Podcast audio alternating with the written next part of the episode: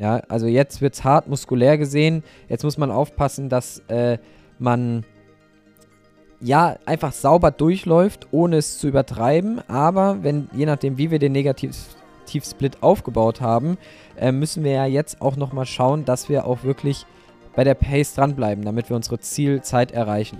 Äh, soweit dazu. Ich glaube, wir haben eine Wette am Laufen, ähm, lieber Tom, dass du irgendwann mal. Wenn du mir so einen Anzug besorgt bekommst, mach ich die Scheiße.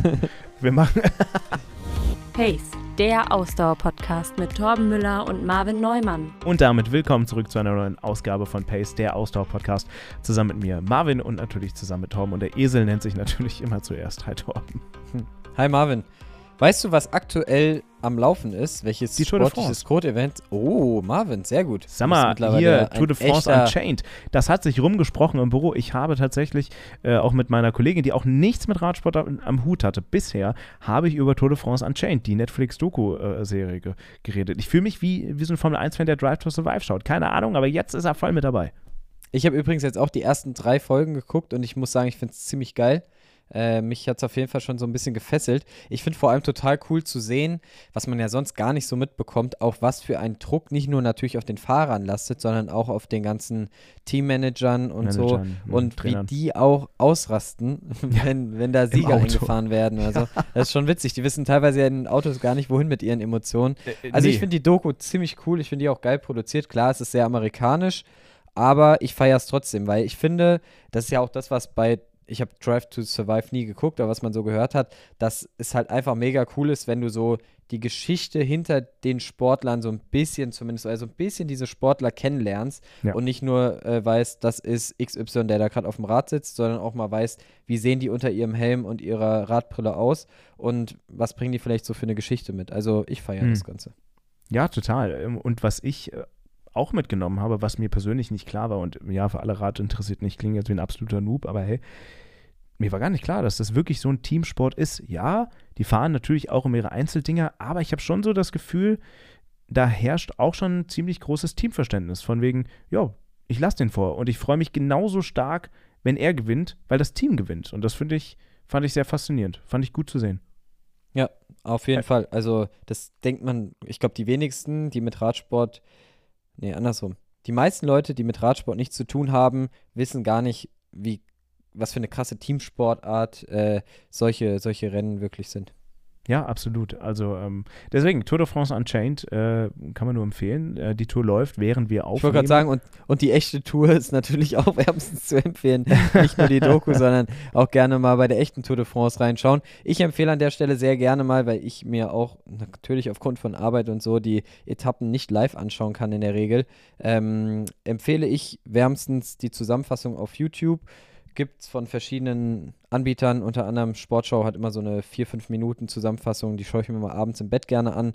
Äh, und so bleibt man auch immer up to date, was gerade bei der Tour so abgeht. Die Tour de France, ja. De, damit vielleicht laden wir uns auch mal irgendwann jemanden ein, der, ähm, Jan Ulrich zum Beispiel, der gibt bestimmt gerne Interviews. Ulle war sauber. Äh, ja. wir, könnten, wir könnten ja auch mal einen Live-Podcast, vielleicht sollten wir das nächstes Jahr mal machen. Ich würde gerne mal zu, zur Tour de France äh, fahren oh ja, um, und da zuschauen und dann machen wir einen Live-Podcast an der Strecke. Das wäre auch ziemlich cool.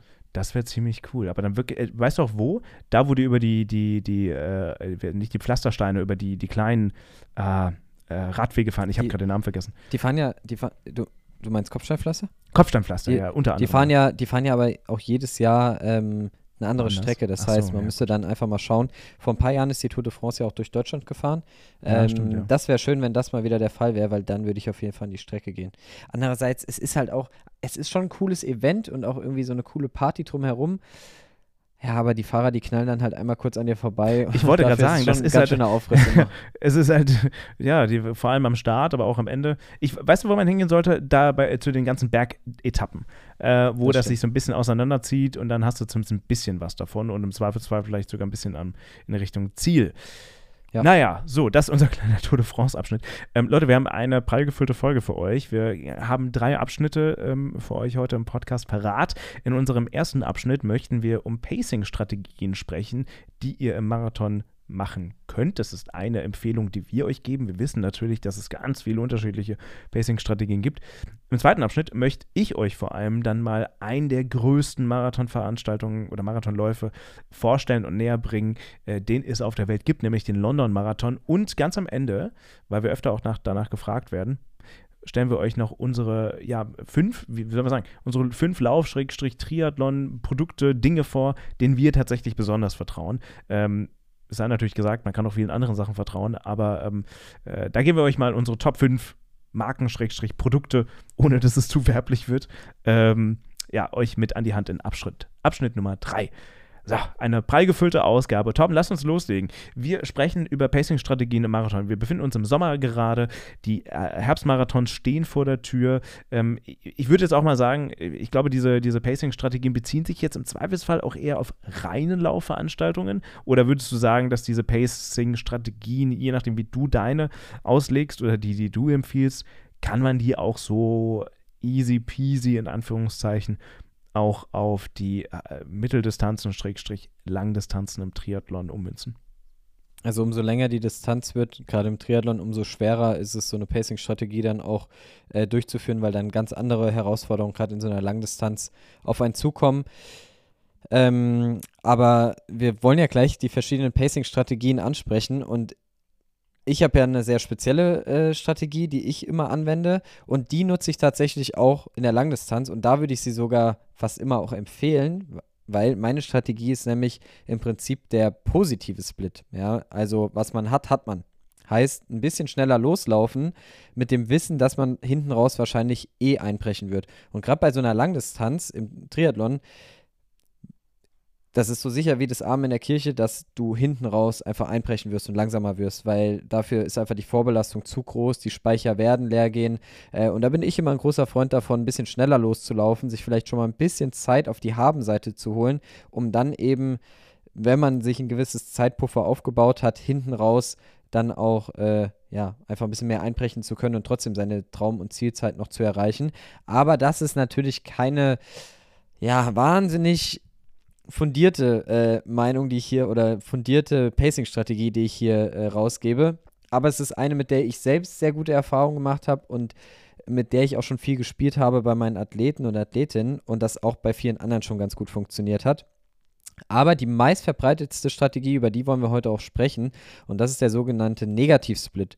Das heißt, im Prinzip die zweite Hälfte des Marathons im Idealfall schneller zu laufen als die erste Hälfte. Oder man kann sogar auch ähm, den Marathon nochmal in ganz viele Unter- äh, oder Abschnitte einteilen und da immer wieder mit Positiv- und Negativ-Splits ähm, spielen, sodass man quasi in verschiedenen Abschnitten mal langsamer, mal schneller läuft.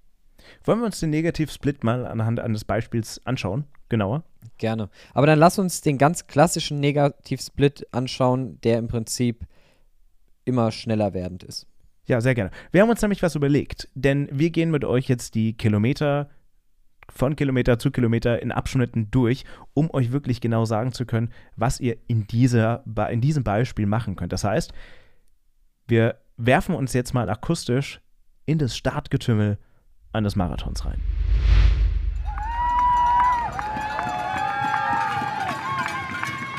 So, Marvin, jetzt stehen wir hier am Start, sind sicherlich ziemlich aufgeregt äh, ja, und haben Bock hier gleich loszulegen. Und was ist das Wichtigste, was uns auf keinen Fall passieren darf? Weißt du es? Ähm. Äh, nee. Wir sollten uns von der Euphorie nicht zu sehr so. anstecken lassen ja, und mit ja. allen anderen Verrückten da direkt aus, der, aus dem Startblock lossprinten. Glücklicherweise ist das ja bei vielen größeren Veranstaltungen eh nicht der Fall, weil sich das Feld dann erstmal ein bisschen entzerren muss und man dann gar nicht die Möglichkeit hat, äh, zu schnell loszulaufen.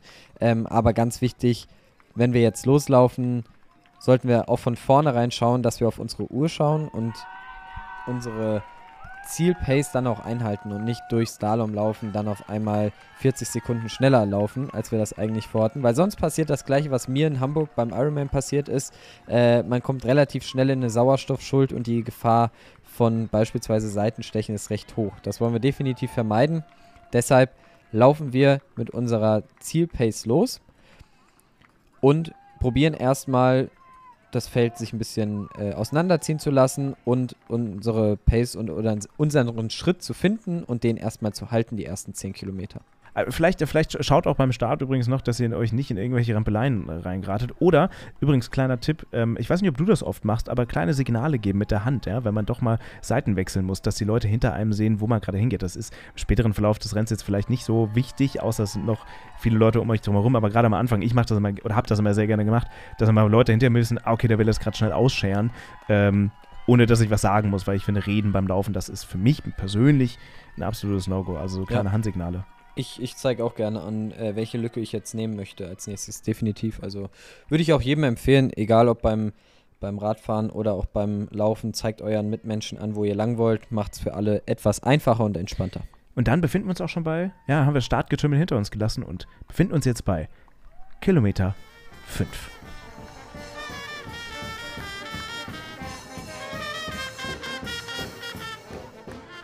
Hoffentlich haben wir uns nicht überpaced jetzt. Ist mir auch schon mal passiert. Und dann war ich bei Kilometer 5, 6 und dann dachte ich mir so, ja geil, hast ja hast du scheiße gebaut. War nicht gut. Ja, jetzt äh, bei Kilometer 5 geht es darum, das Feld hat sich sortiert. Wir haben im Idealfall Läufer um uns drum herum, die etwa die gleiche Pace laufen wie wir. Ähm, und jetzt heißt es erstmal konstant die Pace halten und vor allem anfangen, sich gut zu verpflegen. Weil die ersten, je nachdem wie schnell wir laufen, äh, 20 bis 30 Minuten, sage ich jetzt einfach mal, sind um. Ähm, und wir müssen schauen, dass wir auf jeden Fall Kohlenhydrate aufnehmen, vielleicht ein klein bisschen was trinken. Die erste Verpflegungsstation ist bei den meisten Rennen auch in diesem Bereich, bei Kilometer 5. Und jetzt heißt es erstmal anfangen, unsere Verpflegungsstrategie einzuhalten und uns das erste Mal verpflegen, damit wir dann bei Kilometer 10 uns auch noch genauso frisch fühlen wie jetzt gerade bei Kilometer 5. Im besten Fall hat man natürlich die ganzen Produkte schon mit dabei oder zumindest sich mal drei, vier irgendwie eingesteckt und lässt sich dann am Ende noch was nachreichen. Ich habe übrigens immer, gerade am Anfang, wenn so viele Gelpakete noch irgendwo in meiner Hose drin stecken, also hinten, äh, hinten in der Tasche drin, bei mir zumindest so, dass ich das manchmal nicht hinbekomme, dieses blöde Paket herauszuziehen. Und ich fummel da immer äh, bestimmt eine halbe Minute irgendwie drin rum, bis ich, dass mir nicht alle rausfallen. Weil das wäre natürlich der absolute Super-GAU, wenn auf einmal die, die ganze, meine ganzen drei, vier Pakete da aus meiner Hose rausdonnern und donnern und ich muss sie dann wieder aufheben. Das wäre nicht so gut. Ja, das, das kenne ich auch. Ja, also ich kenne auf jeden Fall auch dieses Rumfummeln dann mit dem Reißverschluss hinten an der Hose und dann mhm. eins nur rausziehen, die anderen dann wieder so reinzustecken, dass man dann da nicht hinten so einen riesen Beulen in der Hose hat, der einen dann irgendwie nervt und so. Ja, ich kenne das schon auch. Ja, definitiv. Ähm, genau, ja. Äh, aber wir sind jetzt hier im, im Getümmel quasi drin. Es hat sich ein bisschen beruhigt und jetzt heißt es erstmal Pace halten, gut verpflegen.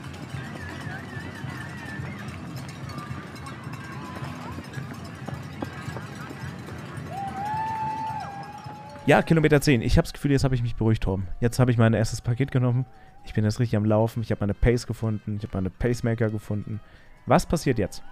Wir befinden uns immer noch im Negativ-Split-Bereich, ne? Also, genau. das heißt, wir sind ja jetzt im Prinzip langsamer unterwegs als das, was wir wahrscheinlich äh, imstande wären, theoretisch jetzt schon äh, zu laufen.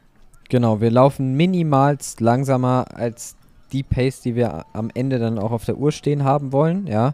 Ähm, was heißt minimalst langsamer?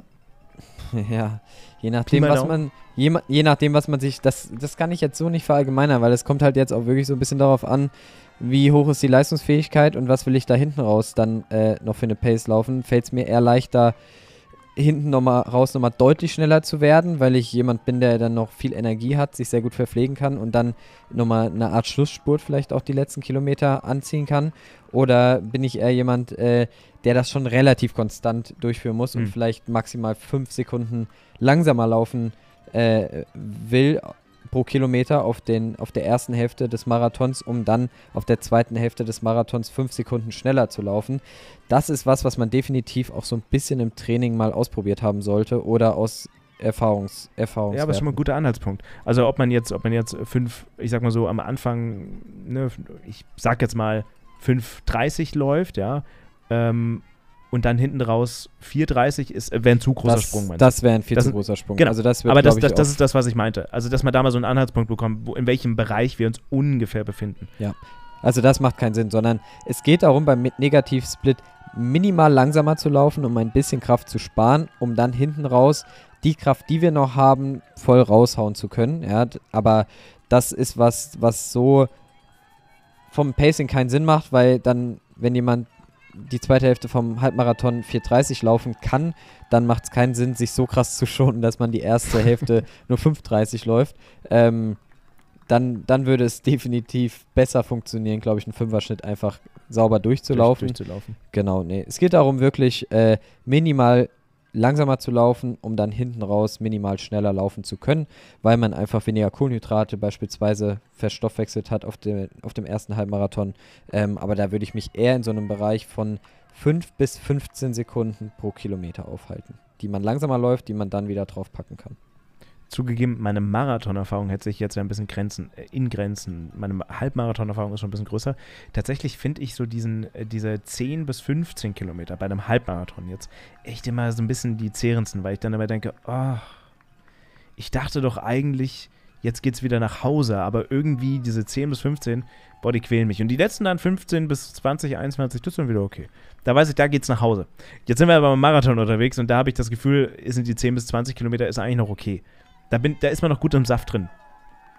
Ja, auf jeden Fall, auf jeden Fall. Also wer beim Halbmarathon schon Probleme hat äh, innerhalb des Marathons, da ist dann auf jeden Fall irgendwas entweder in der Vorbereitung, in der Ernährung oder im Pacing kräftig schief gelaufen. Und wenn man einen Negativ-Split läuft, dann sollte definitiv man sich beim Marathon noch sehr gut fühlen, weil wir haben ja eher Kraft gespart bisher. Ja. Jetzt ja. kommt eigentlich dann der entscheidende Punkt, ob das am Ende eine erfolgreiche Sache wird oder nicht.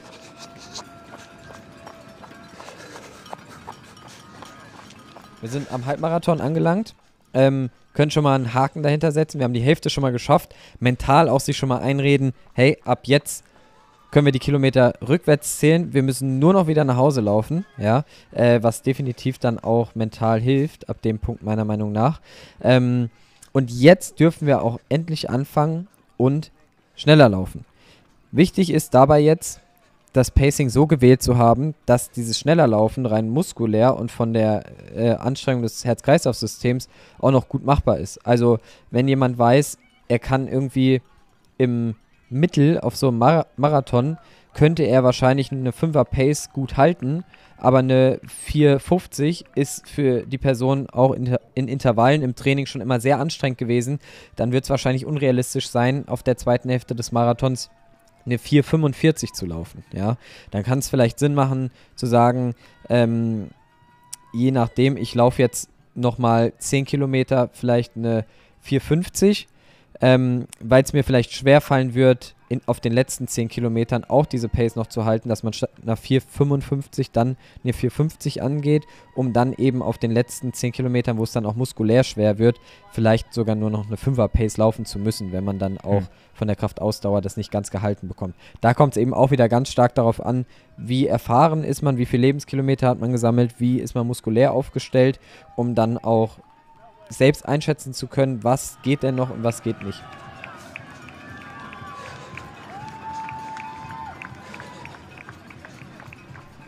Ja, und das bringt uns dann eigentlich auch zum letzten Abschnitt schon, oder? Von äh, Kilometer 30 bis 40 und die letzten zwei Kilometer, die klammern wir mal noch aus, weil die sind. Sehr gut. Die sind besonders. Richtig besonders. Sehr gut. Sehr gut. Ja, jetzt äh, Kilometer 30 bis 40 sind, denke ich, also aus meiner Erfahrung und auch aus Erfahrungen, die man sonst so hört, immer die härtesten Kilometer. Da ist die Gefahr, dass der Mann mit dem Hammer kommt, mit Abstand am größten. In Frankfurt sprichwörtlich. Da sprichwörtlich, das stimmt. Äh, wie vermeiden wir das Ganze, dass dieser Mann mit dem Hammer kommt?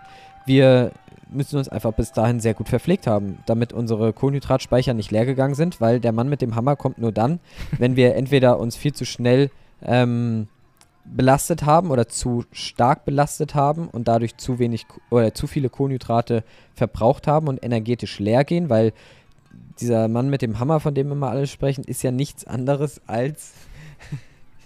Kannst du auch nicht mehr hören. Was ist eigentlich Mann, bei der Frau mit dem Hammer? ja, äh, ist, ist ja nichts anderes als ein Leergehen, ja. Also äh, keine Kraft mehr, keine Energie mehr zu haben. Und wenn man sich bis dahin energetisch beziehungsweise von seiner Verpflegung sehr, sehr gut verpflegt hat, sehr viele Kohlenhydrate aufgenommen hat, dann und nicht zu schnell gelaufen ist im Vergleich zu seiner Leistungsfähigkeit, dann ist eigentlich die Gefahr, dass der Mann mit dem Hammer kommt, auch relativ gering, sofern man gut vorbereitet ist und seine Läufe in der Vorbereitung alle sauber durchgezogen hat, vor allem die langen. Ähm, jetzt geht es vor allem nochmal darum, das, das letzte Mal sich sauber zu verpflegen in den letzten Kilometern und zu kämpfen. Ja, also jetzt wird es hart muskulär gesehen. Jetzt muss man aufpassen, dass äh, man ja einfach sauber durchläuft, ohne es zu übertreiben. Aber wenn, je nachdem, wie wir den Negativ-Split aufgebaut haben, äh, müssen wir ja jetzt auch nochmal schauen, dass wir auch wirklich bei der Pace dranbleiben, damit wir unsere Zielzeit erreichen. Also jetzt sind die Kilometer, die am entscheidendsten, am entscheidendsten sind, ob wir am Ende den Marathon in unserer Wunschzielzeit erreichen oder nicht. Wer jetzt mental nicht auf der Höhe ist und nicht stark genug ist, der wird wahrscheinlich äh, von der Pace her abfallen oder auch wer seine langen Läufe im Training nicht ideal alle so durchgezogen hat, wird es von der Kraftausdauer wahrscheinlich jetzt auch nicht mehr schaffen.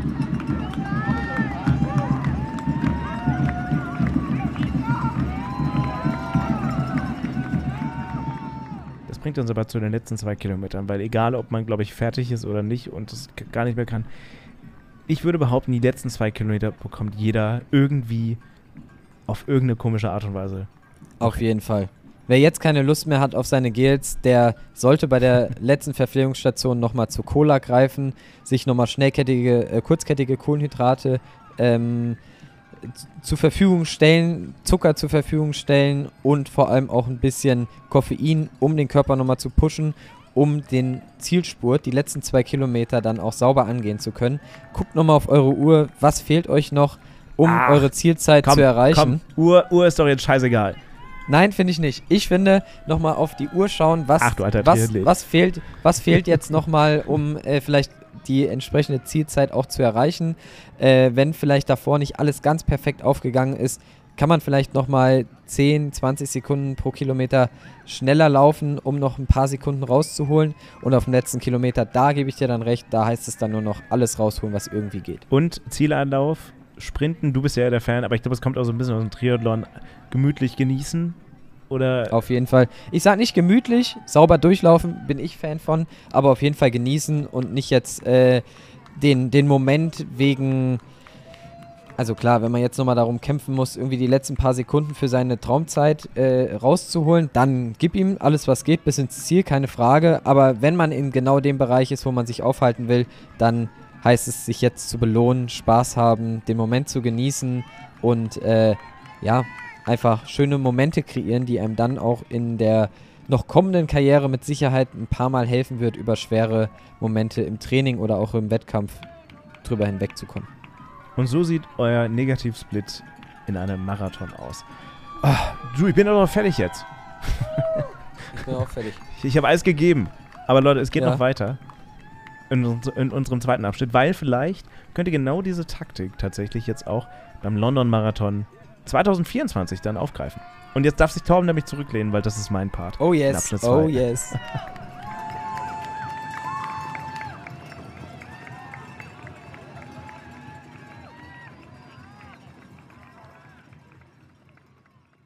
Also, damit willkommen zurück in Abschnitt Nummer 2. Jetzt können wir so ein bisschen zurücklehnen und jetzt nicht mehr so viel Stress jetzt hier machen bei so einem Marathon. Das ist ja auch immer echt viel Aufwand. Ähm, sag mal, warst du eigentlich schon mal in London beim Marathon? Nee, beim Marathon noch nicht. Ich war schon mal in London, das war aber eine Abschlussfahrt von der Schule aus. Ja, ist ja fast äh, das gleiche. Stadt. Schöne Stadt, aber zum Marathon war ich noch nicht da. Könnte ich mir das aber auch irgendwann mal vorstellen. Fa fast das gleiche. Deine Fahrt hatte auch scheinbar sehr viel mit Sport zu tun. Äh, nicht. Also, weil ich ja tatsächlich vergangenes Wochenende selbst in London war und ähm, London auch auf meinem Zettel steht, irgendwann mal daran teilzunehmen, ähm, dachte ich mir, ich stelle euch mal den London Marathon ein bisschen genauer vor. Und to Tom hat das Mikrofon auch schon zur Seite gelegt, der hört, der, der, der hört jetzt einfach nur noch zu. lässt sich, lässt Scheiße, ich bin erwischt worden. lässt sich berieseln. Also Leute, der London Marathon. Der gehört ja zu einem, äh, zu, ist ja ein Rennen der sechs großen World Marathon Majors. Ähm, falls ihr es nicht wisst, äh, der Boston Marathon, der London Marathon, der Berlin Marathon, der Chicago Marathon, der New York City Marathon und natürlich auch der Tokyo Marathon. Die gehören alle dazu. Und das äh, ist, äh, ich meine, mein, der London Marathon, da müssen wir nicht drum herum reden, das ist einer der Prestige, Prestige, Prestige trächtigsten Rennserien. Tom, du darfst nicht dein Mikrofon weglegen, weil du musst immer irgendwas dazu sagen. Ich, ich, ich habe das Mikrofon auch schon wieder in der Hand.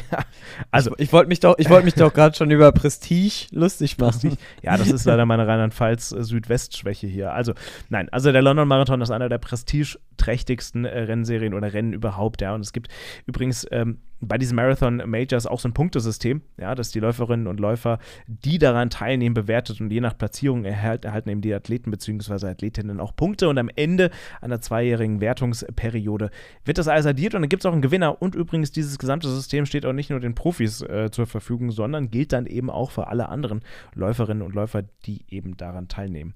Ähm, also du wirst wahrscheinlich irgendwann mal Punkte gesammelt haben, oder? Du warst ja beim Berlin-Marathon, warst ja mal mit dabei. Ja, ja, in Berlin war ich dreimal sogar am Start, also irgendwie müsste ich Punkte haben ja, die sind wahrscheinlich jetzt nur verfallen, weil dein Lauf schon mehr als zwei Jahre zurückliegt, gehe ich mal stark davon, stark davon aus. Und wir haben es ja. öfter auch schon mal hier in der Folge thematisiert, ähm, was in Deutschland nicht so groß der Fall ist, aber in England, vor allem auch beim London Marathon, äh, sehr groß der Fall ist, dass eben der London Marathon einer der größten jährlichen Fundraising-Events weltweit ist, also wo Spenden gesammelt werden.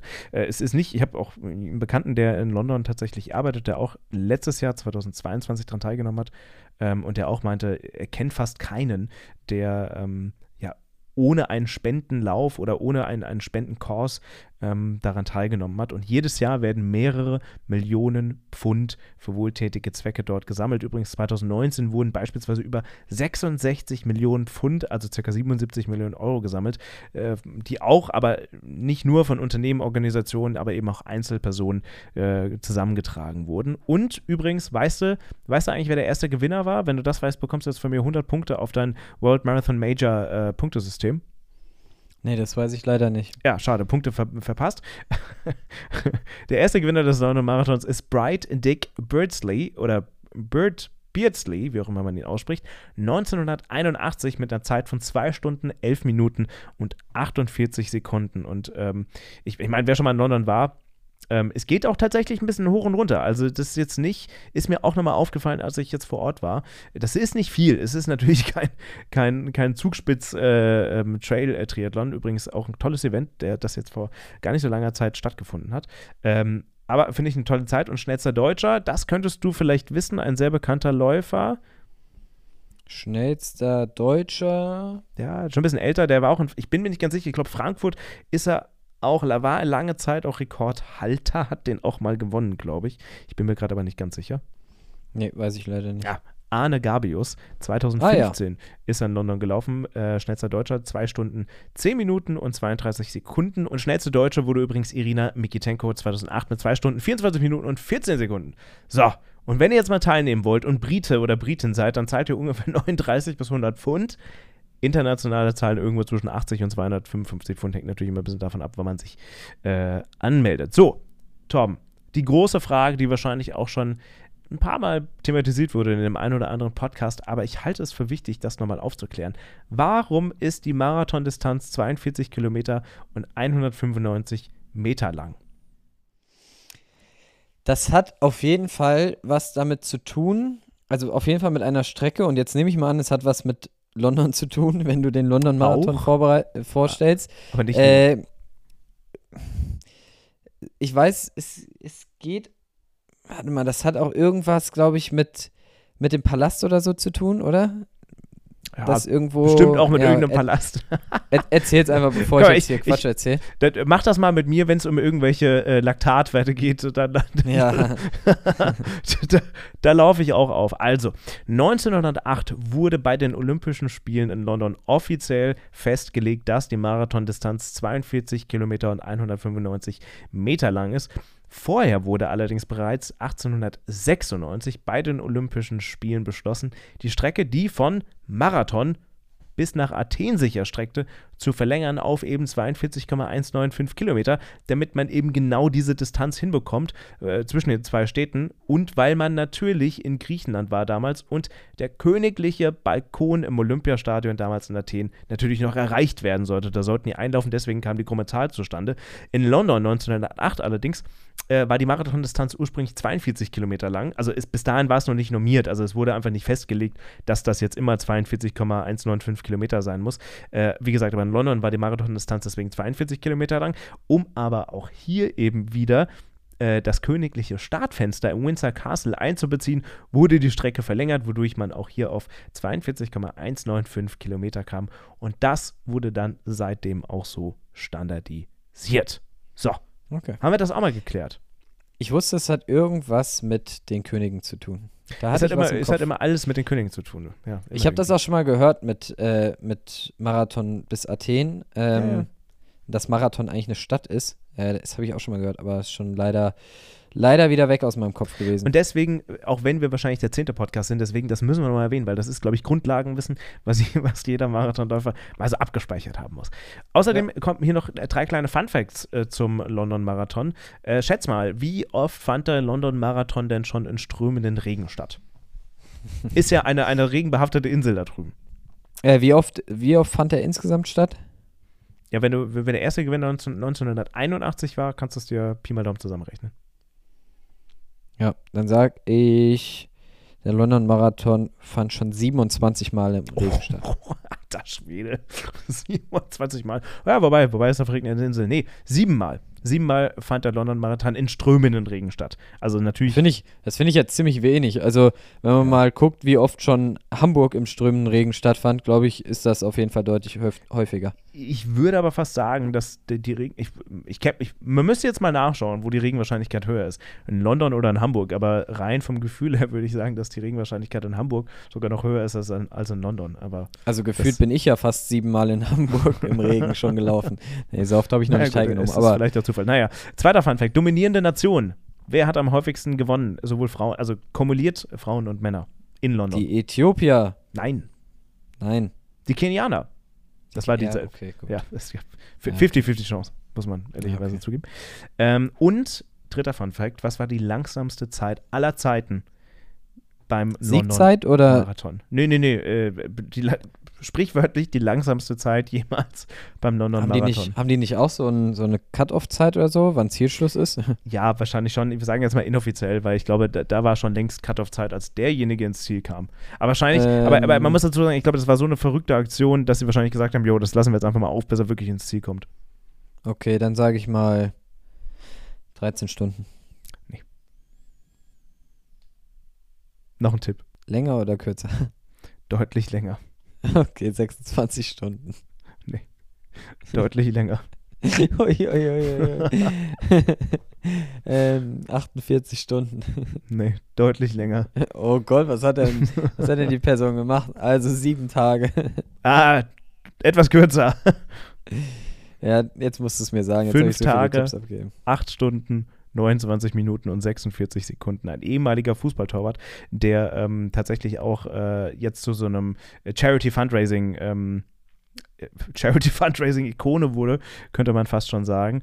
Und ähm, tatsächlich ist er damals äh, in einem Unterwasser, äh, in so einem uralt Unterwasser ähm, Tauchanzug gelaufen. Mit riesigem Helm, mit riesigem Anzug und allem drum und dran. Und das äh, kam dann zu fünf Tagen, acht Stunden Okay. und 29 Minuten raus. Aber der macht das öfter Also, tatsächlich. Das soll jetzt nicht überheblich sein, aber das ist in meinen Augen einfach nur Quatsch. Also meine persönliche Meinung, das ist einfach nur, das ist einfach nur noch Bullshit Ja. dann. Aber egal. Lieber Torben, er hat das für einen sehr guten Kurs gemacht, in dem es, wenn ich mich nicht in dem Fall täusche, auch darum ging, äh, Spenden für äh, krebskranke Kinder äh, zu generieren. Und ich Okay. glaube, dann Dann kannst ist du dich auch gut. Da kannst du dich in einen Anzug stecken, in einen Unterwasseranzug, in, weiß ich nicht, äh, 50 Pullis. Mach, was du machen musst, damit Spenden zusammenkommen. Also fünf Tage sind aber schon, also die Spenden hätte Okay. auch mal ein bisschen schneller sammeln Wir, wetten, können. wir also, machen mal eine Wette. Wir laden uns mal so ein Ding aus und dann guckst du mal, wie schnell du damit vorankommst. Na, also 100 Prozent brauche ich dafür keine fünf Das Tage. Das, schreit nach einer Wette. na, aber sowas von, also innerhalb von einem Tag mache Du ich weißt schon, wie so ganz uralte Taucheranzüge aussehen, ne? Und wie schwer ja, die sind. Ja, aber, boah, aber fünf Tage? Also da jetzt, ja jetzt kampieren auf der Strecke. ich glaube auch, dass er Pausen gemacht hat. Naja, äh, soweit dazu. Ich glaube, wir haben eine Wette am Laufen, ähm, lieber Tom, dass du irgendwann mal. Wenn du mir so einen Anzug äh, besorgt bekommst, mache ich die Scheiße. Wir machen. äh, wir starten eine, eine GoFundMe-Kampagne oder auf Patreon oder sowas, dann könnt ihr Geld spenden. Dann organisieren wir so einen, äh, für einen guten Zweck dann auch. Bitte auch für einen guten Zweck natürlich. Äh, Klar, so, so, so einen Anzug. Und du, äh, Leute, vielleicht ist hier draußen jemand unter euch, der eventuell so einen alten, wirklich uralten Unterwasser-Tauchanzug hat, weil er oder sie oder die Person, äh, weiß ich nicht, im Hafen arbeitet oder eine, ein Sammelsurium hat. Wenn ihr euch angesprochen fühlt, bitte kontaktiert uns und wir machen das möglich und vielleicht muss Norm Tom keinen Marathon laufen, aber zumindest mal drei Runden auf dem Sportplatz. Wenn wir das hinbekommen, wäre ich sehr, sehr froh. Und Tom googelt jetzt gerade mal, wie so ein Anzug eigentlich aussieht. Ah, diese Masken, die sehen schon richtig schlimm aus. Die Ja. sehen so ein bisschen horrorfilmmäßig aus, gell? Ach, Eieiei. Ja, aber so, trotzdem. Leute, jetzt, jetzt haben wir uns jetzt. Also, wenn ihr so einen Anzug habt, wenn ihr jemanden kennt, Leute, wenn ihr jemanden kennt, der einen solchen Anzug hat, ich möchte das verwirklichen, dass Torben in einem solchen Anzug läuft, um zu sehen, wie schwer das ist. Ich meine, die Luke vorne kannst du ja sicherlich auch aufmachen, dass du da ordentlich Luft durchbekommst. So, Leute, das also zum London-Marathon. Äh, das Ende. Du, wir, wir, ich merke schon, wir warte mal, warte mal, ich, ich will jetzt noch kurz herausfinden, wie viel so ein Anzug wiegt. Gewicht? Gebe Ich ich, finde es immer sehr toll, ich finde es immer sehr toll, in welche weirden ähm, Challenges wir uns reinbewegen. Also die erste Challenge, können wir nochmal dran erinnern, mit dem ehemaligen Laufprofi Marcel Fehr, der inzwischen SW, beim SWR arbeitet, auch eine Folge hier darüber gemacht, mit dem haben wir uns ja verpflichtet, äh, bei, ähm, beim Frankfurt City Triathlon teilzunehmen, was für Torben ja ein Klacks ist. Ähm, äh, und jetzt die nächste Challenge. Ähm, Torben läuft in einem Unterwasser-Tauchanzug. Hat er inzwischen rausgefunden, hast du inzwischen rausgefunden, wie viel er wiegt? Äh, nee, aber ich, ich, guck mal, was ich hier eben noch gesagt habe. Und hier steht direkt die Seite: äh, 30 gruselige Tauchanzüge, mit denen die Menschen. Ähm, Ja, Leute. nee, Gewicht, Gewicht ist irgendwie hier gerade nicht so einfach herauszufinden. We keep, we, we keep you updated. So viel auf jeden Fall erstmal zum London-Marathon. Ähm, falls Torben das rausfindet, äh, hört ihr es gleich. Wir machen eine kleine Pause und hören uns sofort wieder. So, willkommen zurück zu Abschnitt Nummer 3. Wir haben ja versucht herauszufinden, wie viel so ein äh, Taucheranzug aus Uraltzeiten wiegen kann, so aus dem 19., vielleicht 20. Jahrhundert noch. Äh, eine tolle Adresse, der man nicht immer alles glauben darf. Man muss da immer noch mal weiter recherchieren, aber aufgrund der Schnelligkeit habe ich es jetzt einfach mal gemacht. Ich habe ChatGPT gefragt, wie viel wiegt, äh, wiegt ein uralter Taucheranzug? Das hier ist die Antwort von ChatGPT und in das wird sich Torben reinstecken, um ein paar Runden auf dem Sportplatz zu laufen, um mal zu schauen, wie schnell man einen 42,105 langen äh, Marathon laufen kann. Traditionelle Taucheranzüge, die im 19. und früheren 20. Jahrhundert verwendet wurden, bestanden oft aus schwerem Kupfer und Blei und waren mit Gummi und anderen wasserdichten Materialien ausgekleidet. Sie konnten mehrere Dutzend Kilogramm wiegen. Ein solcher Anzug könnte leicht über 30 Kilogramm wiegen. Also Leute, wir haben es gesagt, schickt uns gerne was zu, wenn ihr so einen alten Anzug habt. Wenn nicht, organisieren wir das vielleicht irgendwann mal in Zukunft.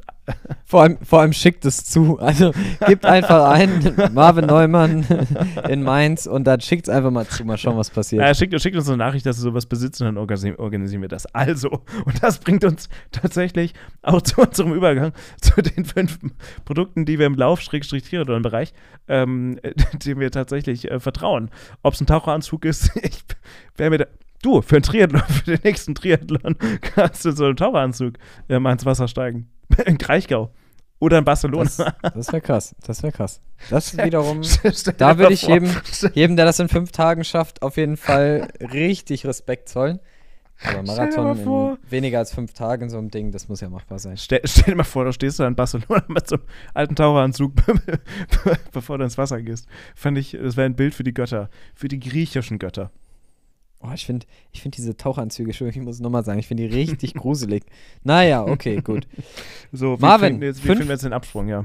Genau, fünf Dinge, ähm, materialtechnische Dinge, die wir im äh, Ausdauersport lieben gelernt haben. Fang doch gerne mal mit deinem Platz 5 Ja. an. Ich mache es ganz spezifisch. Also wir haben uns, äh, ich habe jetzt nicht nur die Markennamen rausgesucht, sondern wirklich dann auch ähm, Produkte der einzelnen Marken, ähm, von denen ich jetzt nach etwas längerem Benutzen wirklich überzeugt bin, weil sie aber auch zu mir ganz persönlich passen. Das ist, glaube ich, ganz wichtig zu erwähnen. Das kann man nicht per se verallgemeinern. Aber Platz 5 ist ein Schuh, ein ganz spezifischer Schuh, nämlich tatsächlich der Out, äh, der Out, der On Cloud Monster. Ähm, ich hatte bisher keinen Grundlagenlaufschuh, der mir persönlich mit meinem Fuß und mit meinem Laufstil so wenig Probleme bereitet hat wie dieser Schuh. Wirklich. Also ich, ich bin ich in der Heartbeat, wenn der bald in 200 Kilometern, 300 Kilometern leider dann den Geist aufgibt, wahrscheinlich ähm, würde ich mir den sofort Hm. nochmal holen. Gut. Mein Was Platz dein Platz 5 ist, habe ich auch noch gar nicht so lang, äh, eine, ja komm, ich sage auch die Marke, eigentlich wollte ich nur sagen, eine, eine gescheite ähm, Radbrille oder Sportbrille. Ich habe mir Anfang des Jahres eine Oakley gegönnt. Ah, eine warst du einer von den Oakley teuren? Sutro äh, und ich möchte auch begründen, warum. Äh, ich war lange Zeit zu geizig dafür, weil diese äh, Brillen ja sehr, sehr teuer sind ähm, und habe mir deshalb von einem spanischen Anbieter, Chiorco heißen die, äh, schon zwei, dreimal eine recht günstige Sportbrille gekauft. Bin damit aber leider Gottes auch jedes Mal so ein bisschen auf die Schnauze gefallen, weil äh, es gibt auch diesen Spruch, wer günstig kauft, kauft zweimal. Bei mir war es dann sogar dreimal, weil die Beschichtung von dem Glas dann auch immer jedes Mal nach kürzester Zeit ab war und äh, ja, die Qualität einfach nicht so der Reißer war.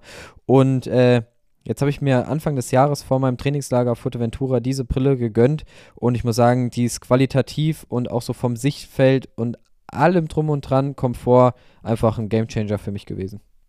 Ich bin mal gespannt. Ich habe mir, das ist jetzt nicht auf meiner Liste, aber ich habe mir vor einiger Zeit ja so eine 60, 70 Euro Brille gekauft von einem tschechischen Hersteller, Viv oder Vive oder wie auch immer. Ähm, ist natürlich deutlich günstiger als so eine Oakley oder äh, welche Anbieter es noch so, so gibt. Ähm, bisher bin ich ganz zufrieden. Aber ich habe auch keine großen Vergleichswerte, muss ich sagen. Aber das, also, und 60 Euro finde ich jetzt ja auch für nur eine Laufbrille, ist ja auch jetzt nicht ganz so günstig. Was bei mir da auch ein, äh, so ein Punkt war, weshalb ich auch nochmal angestoßen wurde, mir so eine, so eine Brille zu holen.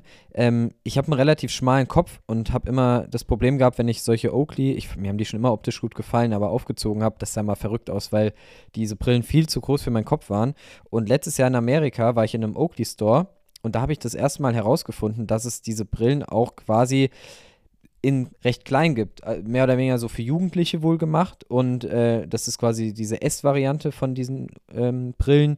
Und dann habe ich mich so ein bisschen informiert, wo es sowas gibt. Habe dann sogar einen Laden in der Nähe gefunden bei uns, also in der Nähe von Frankfurt gefunden, wo ich hinfahren konnte und diese Brillen nochmal aus aufprobieren konnte. Und das ist halt für Leute mit einem kleinen Kopf ein mega Gamechanger, weil man auf einmal halt eine Brille anziehen kann, die irgendwie bei einem selbst dann auch halbwegs ordentlich aussieht und nicht viel, viel zu groß auf dem Gesicht aussieht.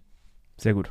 Mein Platz Nummer vier ähm, ist was ganz Lokales. Ich kann, ich nenne den Laden gerne, ist tatsächlich der mein Laufladen des Vertrauens hier in Mainz. Ist Laufzeit. Ich bin da wirklich sehr oft und schaue mir neue Schuhe an, teste einfach mal neue Sachen, äh, kaufe mir immer Socken und ich finde es, egal welcher Laufladen das jetzt ist, also auf Platz 4 könnt ihr jetzt auch ganz allgemein stehen, mein, der, der Laufladen in der Region eures Vertrauens, ähm, die man auch, finde ich, unterstützen sollte. Auch wenn man die gleichen Schuhe vielleicht irgendwo noch für 10 Euro günstiger bekommen könnte.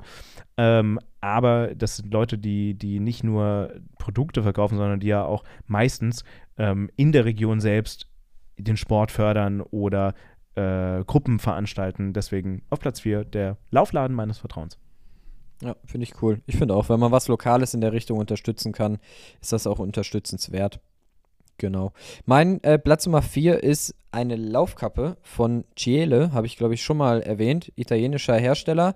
Äh, ziemlich cooles Material, wie ich finde. Optisch auch da wieder, ähnlich wie bei den Brillen, finde ich Kappen, Laufkappen auch immer ziemlich schwierig äh, von der Optik bei mir. Äh, und die gefallen mir aber wirklich gut. Die finde ich cool. Die haben coole Designs, gutes Material kühlen gut, wenn man die ins Wasser reintaucht. Also da meine Empfehlung.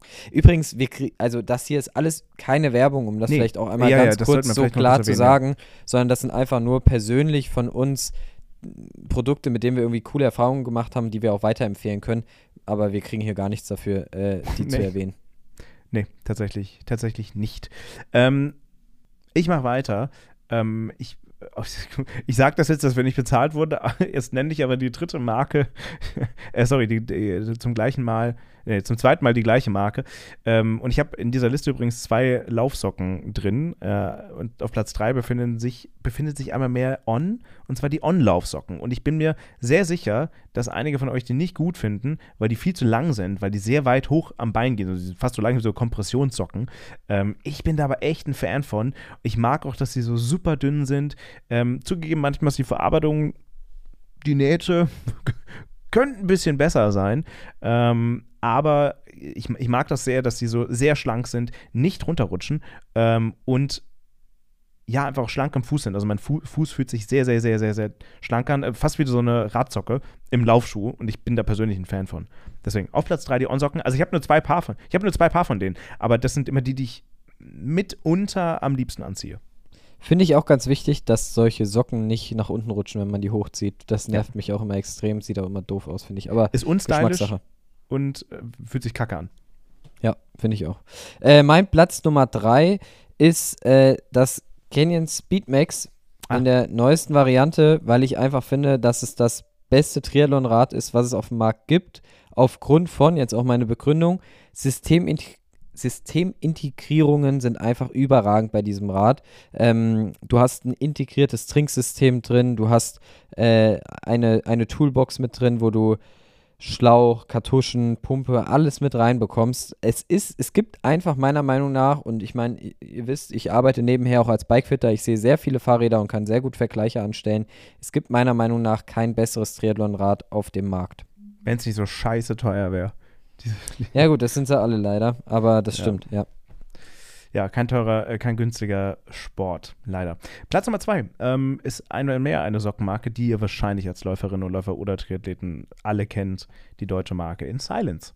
Ähm, ich, es gibt, ich habe schon mal, weiß gar nicht, ob ich es erwähnt habe, Podcast, es gibt so ein, zwei Socken, die finde ich extrem stylisch, die rutschen aber leider nach unten, da gibt es so ein paar von, aber ansonsten bin ich mega top zufrieden. Ich mag den Stil, ich finde, ich finde ähm, auch vor allem tatsächlich die Triathlon-Socken, also ich trage die selbst sehr gerne als Laufsocken, ehrlich gesagt. Ob das jetzt so gut ist, who knows, aber ich mag das einfach, dass sie so dünn sind, also die Silent-Socken. Platz Nummer zwei. Kann ich sehr gut nachvollziehen. Ich trage die auch sehr gerne. Ähm, mag Habe ich auch sehr viele in meinem Schrank bei denen. Ja, das kann ich bezeugen. Und du trägst auch sehr oft welche. Ich habe dich schon sehr häufig. Wenn wir uns gesehen haben, habe ich dich oft mit den Socken gesehen. Ähm, ich ich mag aber am allerliebsten von denen die Socken, die vom Design her auch ein bisschen schlichter sind. Ich finde, Ja, es gibt auch ein paar, ja. die sehr bunt und sehr cool trotzdem aussehen. Aber ich mag immer die, die, also zum Beispiel unsere Craft Runner Socken, die wir ja beide Ja. hatten, mit denen wir beide in Mainz am Start standen, einfach weiß mit einem schwarzen, äh, äh, mit schwarzen Kringeln oben. Finde ich einfach cool. Gefällt Ich fände es geil, wenn die ein bisschen mehr, ein bisschen mehr Muster mit Schwarz-Weiß machen würden. Da wäre ich sofort mit dabei. Also ich Wobei, gegen die es gibt ein zwei, ein, zwei von den neuen, ein, zwei, die da auch gar nicht schlecht aussehen.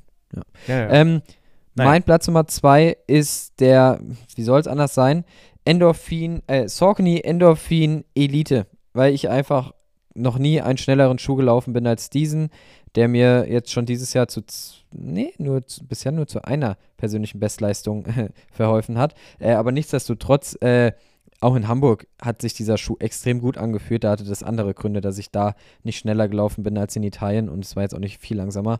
Also äh, ich finde den Schuh überragend. Ich finde ihn unfassbar schnell. Ähm, Haltbarkeit ist natürlich bei allen Carbon-Schuhen Schuhen immer so eine Sache, weil die halt doch dann sehr getrimmt sind auf maximal Performance und möglichst wenig Material, also auch auf Gewicht. Aber ich, ihr wisst es, ich bin Fan allgemein von Saucony-Schuhen, weil ich einfach die Leichtigkeit und Flexibilität der Schuhe unfassbar feier und das habe ich auch schon lange getan, bevor ich für den Laufschuhhersteller neben Studium angefangen habe zu arbeiten. Also ich bin durchweg von der Technologie dieser Marke einfach überzeugt. Und damit äh, könnt ihr auch gerne euch unsere, ja, äh, unseren Laufschuhguide 2023 vorstellen, wo wir übrigens nicht nur über Saucony sprechen. Da sind alle, viele, viele weitere Schuhmarken auch vorhanden. Hört da gerne mal rein. So, kommen wir zu Platz Nummer 1. Ich glaube, meine beste Anschaffung jemals war, ne, vielleicht nicht jemals, aber eine, eine der besten war definitiv mir eine spezifizierte Laufuhr zu kaufen. In Hm. dem Fall die Garmin, äh, was ist Forerunner 955, glaube ich. Ähm, Polar oder ähm, wen gibt es noch alles, machen bestimmt auch einen guten Job. Apple Watch, ja. Äh, nee, nee, nee. Da, nein, nein, ich deswegen- sage nur, was es gibt. Ich sage ja, nur, ja, was es gibt. ich weiß, ich ich, weiß, nicht, dass aber ich die ich, besser finde. Nee, nee, ich bin explizit von der Apple Watch auf die Garmin umgestiegen. Äh, weil, weil allein wegen der Batterielaufleistung und tatsächlich die Garmin auch noch teurer als die Apple Watch, muss man ja sagen. Also zumindest die, die ich habe. 600 Euro für das Teil bezahlt, ey. Ähm, da, da ist eine Apple Watch ja fast schon günstig dagegen, in Anführungszeichen. Nee, aber ähm, wirklich eine Garmin zu kaufen, die Batterieleistung, das GPS, ähm, einfach immer zu wissen, wie schnell man ist. Und ja, ich weiß, man, ja, aber wir sind ja auch bei Pace hier, äh, darauf zu achten. Das war mir wichtig und es war eine der besten Anschaffungen und ich trage sie tatsächlich jetzt auch immer im Alltag und ähm, und tatsächlich, dass sie mich auch nicht wegen jedem blöden Mist irgendwie benachrichtigt. Also die Apple Watch sagt mir dann doch jedes Mal, ähm, hi, willst du nicht aufstehen? Es wäre mal Zeit zu atmen. Relax dich doch mal ein bisschen. Heute bist du aber noch nicht genug gegangen. Ja. Toll. Das macht die Garmin nicht. Zum Glück. Marvin, das ist sehr lustig, weil, was unsere Zuschauer ja nicht wissen, wir sprechen uns bei diesen Ah, nee, Kategorien, nee, wenn wir irgendwelche fünf äh, äh, Dinge von sowieso äh, aufzählen wollen, sprechen wir uns dabei nicht ab, sondern jeder schreibt die für sich auf und danach besprechen wir sie hier live im Podcast. Das heißt, man weiß gar nicht, was der andere aufgeschrieben hat. Und bei mir steht auf Platz 1 auch Garmin Laufuhr. Also Nice. auch ich äh, bin großer Fan von Garmin-Uhren. Ähm, gibt für mich auch keinen Grund, da auf einen anderen Hersteller zu gehen, weil ich einfach sehr zufrieden damit bin. Ich finde auch der, der Support ist super. Also ich hatte auch schon Probleme mit den Uhren und habe einfach ohne groß Tamtam, sogar obwohl die Garantie schon verlischt ist, erlischt ist, äh, schon Erloschen. ein Ersatz, Erlischt, ja. ja, wie auch immer, auf jeden Fall abgelaufen ist, ähm, schon Ersatzprodukte auch zugeschickt bekommen. Also finde ich einfach alles in allem super. Ich habe auch einen A- Garmin Edge, also so einen Radcomputer, auch der für die Navigation beim Radfahren und äh, was die mittlerweile auch alles können mit irgendwie dir am Berg sagen, wie, wie du den Berg anfahren sollst und so. Also richtig witzige Spielereien. Ich finde auch die Garmin-Produkte ziemlich cool. Und das bringt uns zum Ende dieser prall gefüllten Ausgabe. Alter, da war jetzt aber schon viel drin, muss ich heute sagen. Also von, von, von und das in 55 Minuten. Also Marathon durchgegangen, Marathon vorgestellt, Torben in eine Challenge reingeraten. Leute, schreibt uns wegen dem Anzug und äh, dann noch uns die uns euch noch einige hilfreiche Gadgets, muss man es ja fast nennen, äh, ja, euch rangetragen. Tom, danke Cool. dir fürs Ich danke dir, Marvin. Zuhören, mitmachen, teilnehmen an diesem Ja. Podcast. Ja, vielen Dank. Vielen Dank fürs Vorbereiten vom London-Marathon. Ganz interessant. Auch wieder ins Gedächtnis gerufen zu bekommen, warum. 42,195 Kilometer. Äh, fand ich wieder spannend. Ich probiere es mir diesmal zu merken. Zu merken. Äh, danke für deine Zeit und euch allen weiterhin viel Spaß beim Sport machen. Bleibt dran. Es ist nicht mehr lang bis zu den Herbstmarathons, also gebt jetzt richtig Gas, habt Spaß im Training und hört weiter Pace beim Sport machen, wenn ihr Lust habt.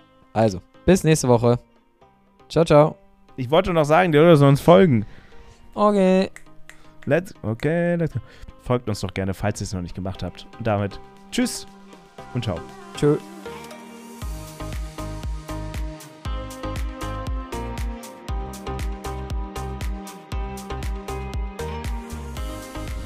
Pace, der Ausdauer-Podcast mit Torben Müller und Marvin Neumann.